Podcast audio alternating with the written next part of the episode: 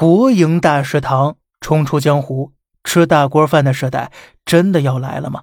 最近呢，全国各地都在兴办国营大食堂，比如河北省要在未来两年新建五千家大食堂，西安的国营大食堂呢，更是已经开放了。明明是一件好事啊，网友却纷纷议论了。与其说是热议呀，不如说是畏惧。那么，我们正在走计划经济的老路吗？先来说一下，为什么有人不看好国营大食堂？现在的私营饭店呢，每天都在想尽办法节约成本、创造利润。他们通过提高服务质量、菜品种类、饭菜口感等等各种办法，吸引顾客前来品尝。国营食堂靠什么方式跟他们竞争呢？我看到网上很多人说了，国营食堂的饭菜很便宜呀。确实啊，三个荤菜，两个素菜，领一盒免费水果。这才花了不到二十，十九块呀！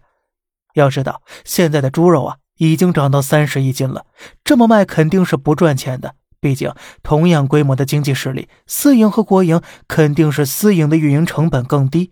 如果低成本的私营都没法赚钱，那么高成本的国营靠什么维持下去呢？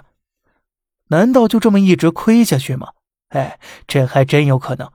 在国家财政补贴的前提之下呀，它还真的不是为了赚钱存在的。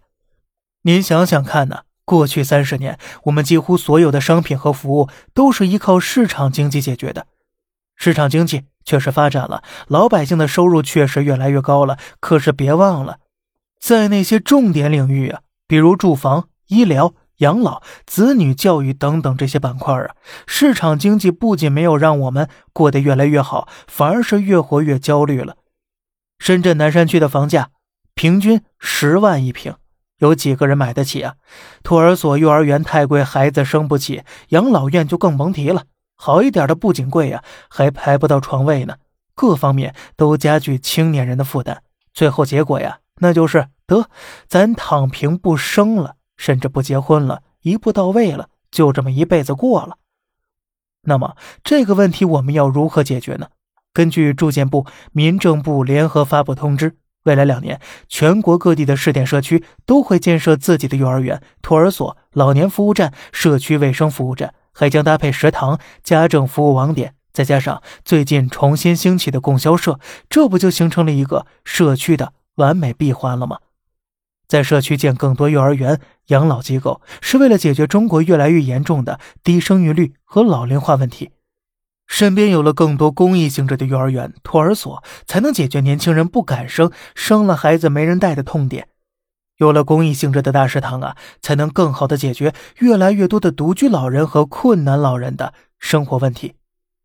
今天国家要做的呀，就是把过去那些市场化让老百姓不够满意的地方集中到社区来，尝试用新的模式，也就是市场手段加计划手段，看看啊，究竟能不能取得一个平衡。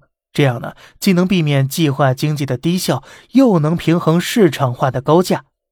有人说了，这不对呀，还有房价问题没解决呢。哎，您还别说，记得最近一篇火爆全网的社论吗？积极做好风险资产价值重估的准备。文章中强调了房地产正面临一场显而易见的风险定价重估和投资逻辑重塑。那么，关于这部分的讨论呢？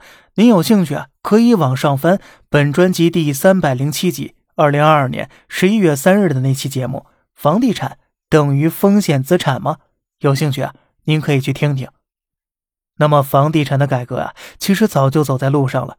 从供销社重启到国营大食堂，在这个社区配套设施的全面建设，如果这是一个系统性的工程，如果它可以做成，那么这才是中国式现代化应该有的样子。